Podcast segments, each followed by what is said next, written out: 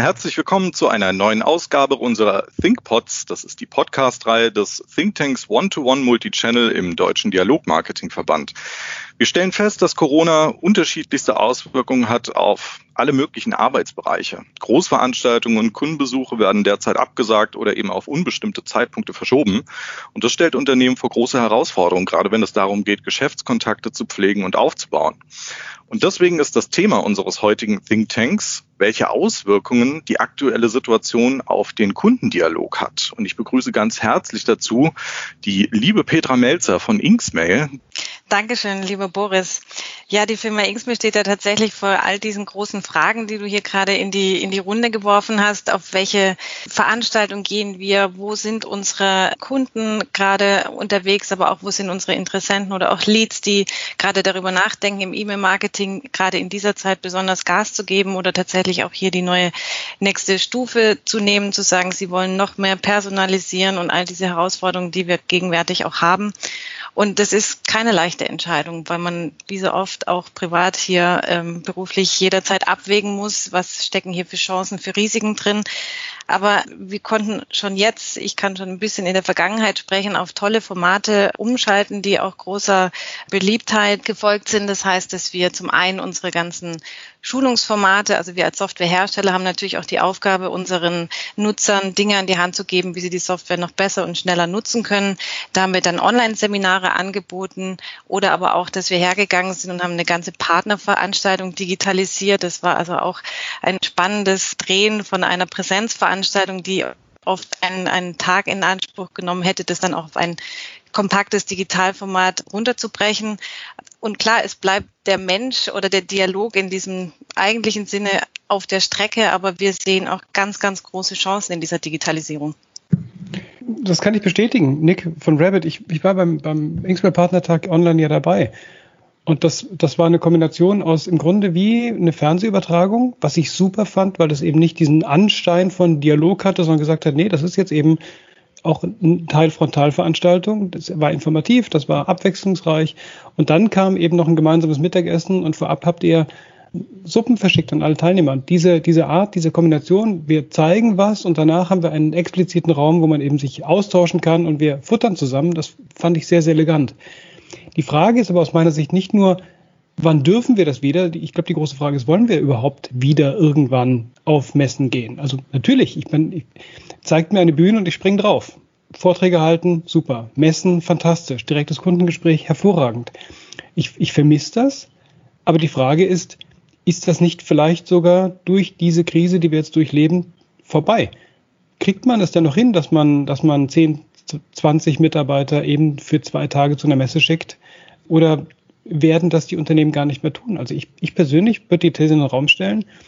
Es ist nicht nur die Frage, wie finden wir jetzt eine Überbrückung für die Zeit von Corona. Ich glaube, wir müssen eine Lösung finden für die Zeit nach Corona, weil so wie es war, wird es aus meiner Sicht nicht wieder sein aus unserer Sicht bei Payback, wir sind ja sehr aktiv auch in Vorträgen auf Messen und Konferenzen und wir haben gesehen, wie schnell sich auch in den, in den Monaten März, April alles von Präsenzveranstaltungen zu, zu Online-Seminaren gedreht hat. Und auf der einen Seite ist es beeindruckend, wie schnell und wie unproblematisch es ging, wie viele Veranstalter hier umgestellt haben, die technischen Voraussetzungen hatten. Es geht aber auch ein Teil verloren. Also gerade diese Interaktion zwischen Vortragendem und, den, und der Audience ist oft in diesen virtuellen Formaten nicht gegeben. Also man hat gar keinen Kontakt mehr zu den Zuhörern, zu den Teilnehmern. Man sieht nicht, wie gut äh, das Thema ankommt. Man kriegt wenig Resonanz, mal abgesehen von Chatnachrichten etc. Aber das ist noch etwas, wo, äh, wo wirklich ein Teil wegbricht im Vergleich zu den Präsenzveranstaltungen. Und ich denke, da äh, muss sich noch was tun, damit dieser Austausch im Dialog mit den Kunden auch noch weiter bestehen bleibt bleibt?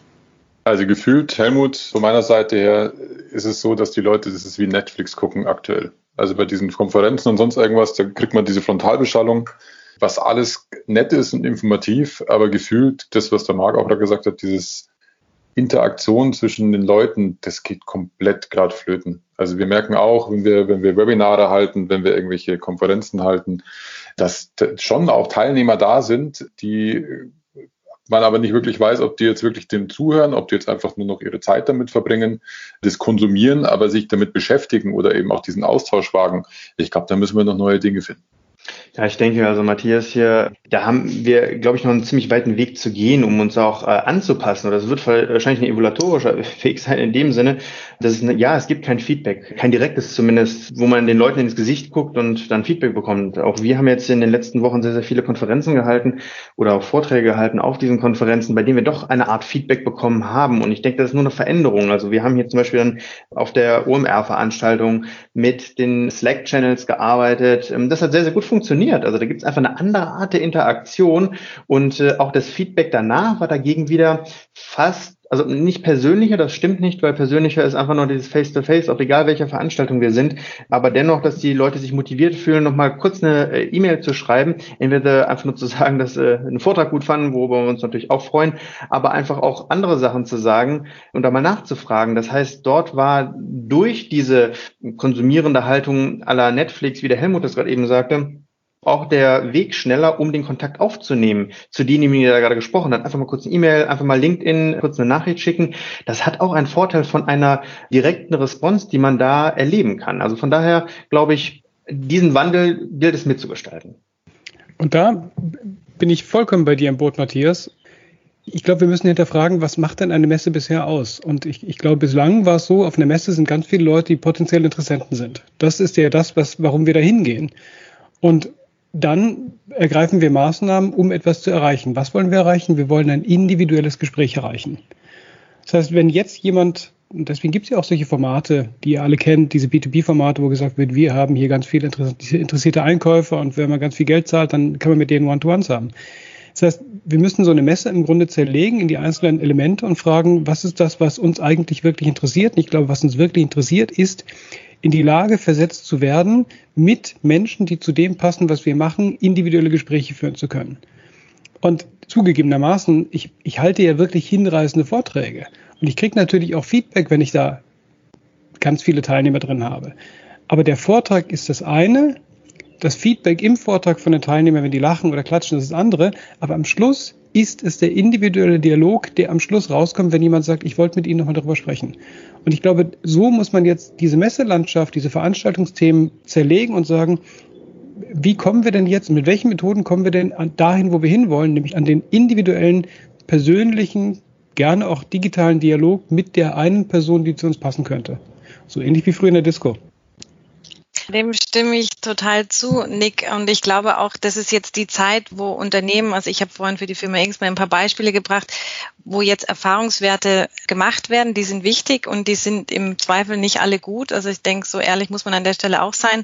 Aber das bedarf es jetzt, um auch deiner These oder auch deinem Gesprochenen zu folgen, nämlich zu sagen, wir müssen das herausfinden, wir müssen das zerlegen, wir müssen gucken, worauf es uns eigentlich ankommt. Und ich glaube, es hat auch sehr viel mit Haltung zu tun, also Haltung eines Unternehmens, Haltung eines Einzelnen, Haltung einer, einer Kultur, worauf legt der jeweilige Wert und nochmal das neue große Schlüsselwort der Abwägung. Also was nimmt man in Kauf oder was geht dabei verloren, aber wo steckt eine Chance drin?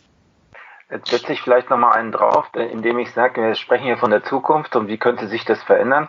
Ich würde mal sagen, vielleicht gibt es äh, so einen Mix ne, aus Präsenz und äh, digitaler Veranstaltung in Zukunft. Ja, und dann wirst du noch mehr, also ich unterstütze das, dass wir sagen hier, wir müssen einfach ausprobieren, ja, und wenn man sagt, man spricht so gegen eine Wand und sieht die Leute nicht, dann äh, ist das erstmal ungewohnt, aber auch damit muss man sich arrangieren. Aber ich sage jetzt, für die Zukunft wird es ein Mix aus Präsenz und virtueller Veranstaltung sein. Und dann hast du mit zwei Zielgruppen zu tun. Einmal die, die da sind und direkt quasi, du siehst es, und die, die erst nachgelagert agieren. Ja, und das wird immer live zugeschaltet. Also ich glaube, das ist nochmal, das ist für mich die Entwicklung.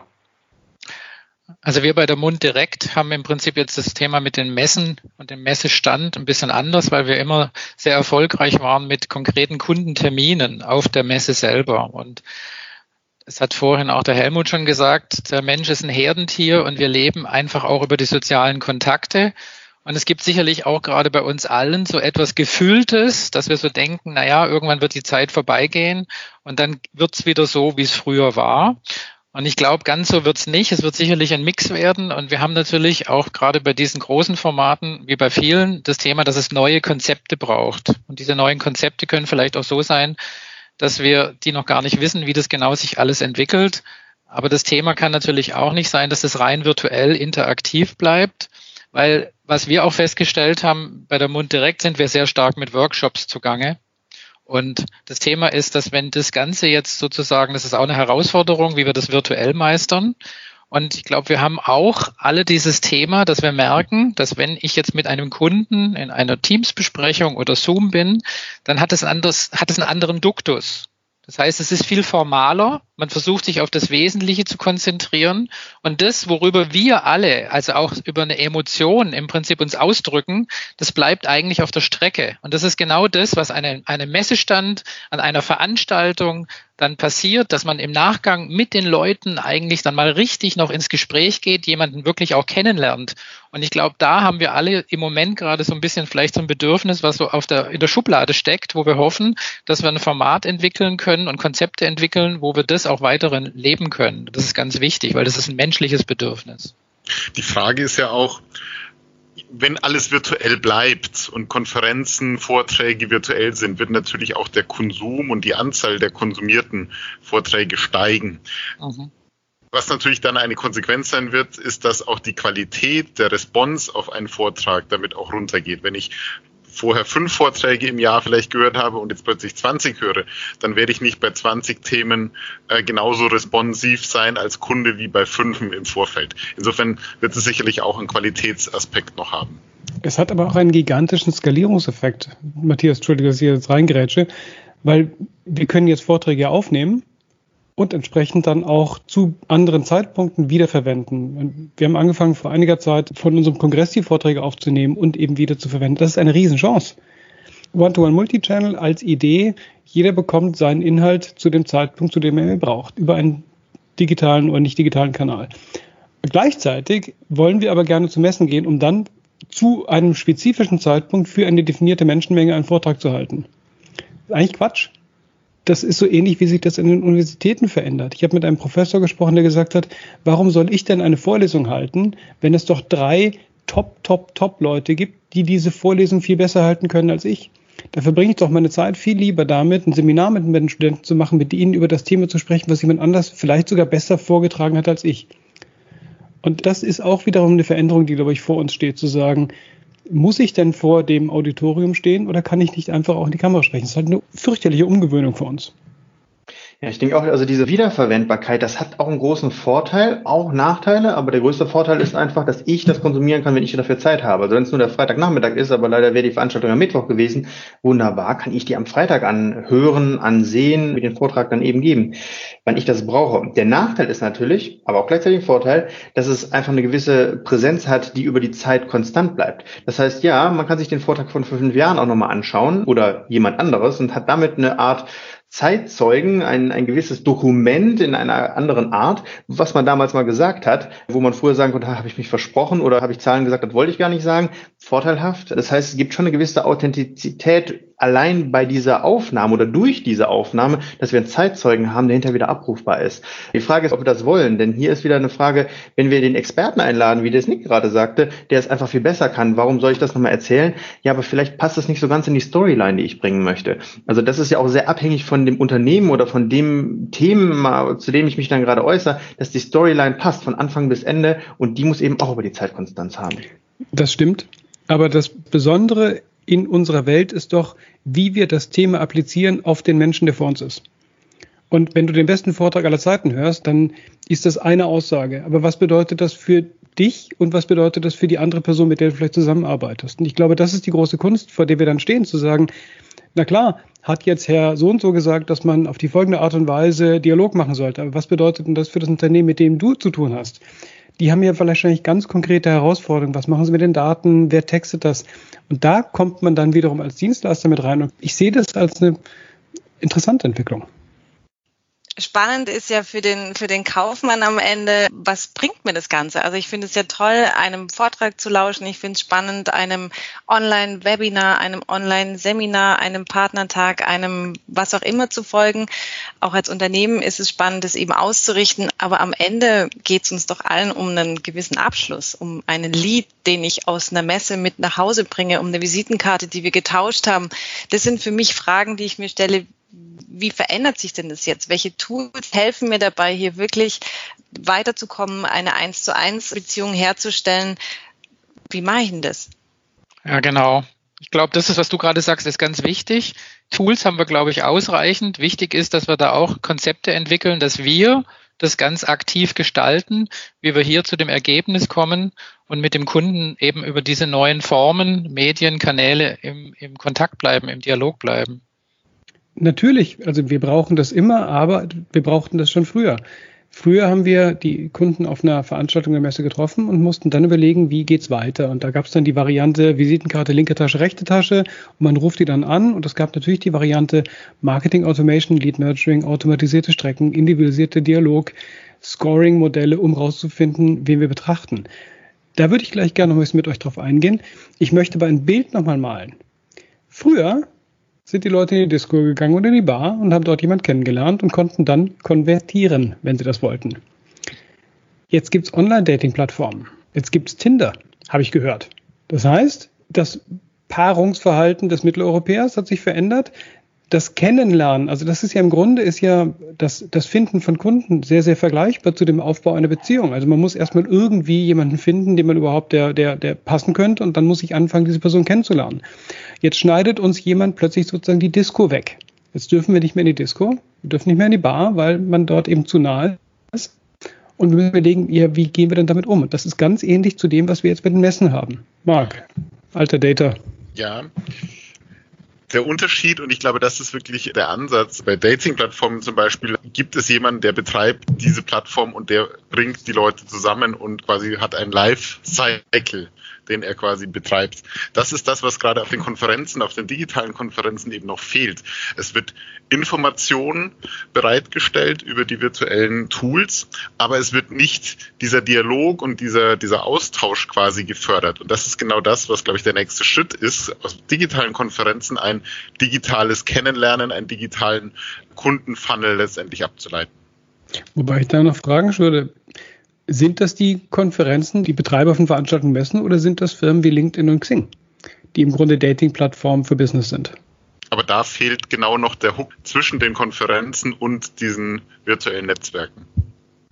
Und dann bin ich wieder beim aktiven Gestalten. Also wir haben die Plattform, wir haben die Tools, aber es geht darum, dass ich da eine, einen Prozess neu denke, wie ich die Kundenbeziehung im Prinzip auch neu aufsetzen kann. Und dann sind wir beim Prozess. Und bei dem schrittweisen Kennenlernen, das wir aus dem Privaten ja kennen, wir, wir, lernen ja auch jemanden kennen und beginnen dann eben mehr über uns preiszugeben, mehr zu erfahren. Das ist ja im Grunde das, was man als Lead Scoring oder als Lead Nurturing Modell abbilden kann. Und das setzt unheimlich viel Know-how voraus, Empathie, Konzeption, Dinge, auf die wir verzichten konnten, weil es halt ging, dass man mal schnell mit jemandem quatscht und dann irgendwie wusste, ich beschreibe dem Angebot. Und jetzt, vielleicht sind wir auch an der Stelle wieder an einem Punkt, an dem wir unser Verhalten radikal verändern müssen, weil es so wie es bisher ging, einfach nicht weitergeht. Ja, sind es bewährte Methoden, die wir über die neuen modernen Technologien eigentlich umsetzen. Also wir merken ja, dass wir immer wieder an die gleichen Marketing-Stellhebel kommen. Das, was der Nick gerade sagt, das sind ja Themen, die wir schon lange spielen. Und wir kommen dann immer wieder an so neue Grenzen und Hürden, wo wir sagen, jetzt haben wir neue, neue Situationen, neuen Kontext. Und wenn man sich auf das besinnt, um was es geht, dann merken wir, dass praktisch das Handwerkszeug, was wir kennen, gelernt haben, müssen wir einfach in dem neuen Kontext umsetzen. Weil Dinge, die wir bisher intuitiv richtig gemacht haben, also jemanden kennenlernen und ein Gespräch führen, das müssen wir jetzt plötzlich standardisieren. Wir müssen es plötzlich formalisieren. Das fällt uns, glaube ich, so wahnsinnig schwer. Das wird für uns alle ein Learning. Ja, dann danke ich euch ganz herzlich für diese sehr, sehr interessanten Einblicke und bedanke mich natürlich auch bei Ihnen, unseren Zuhörern dieses ThinkPods. Bleiben Sie gesund und vor allem bleiben Sie im Dialog.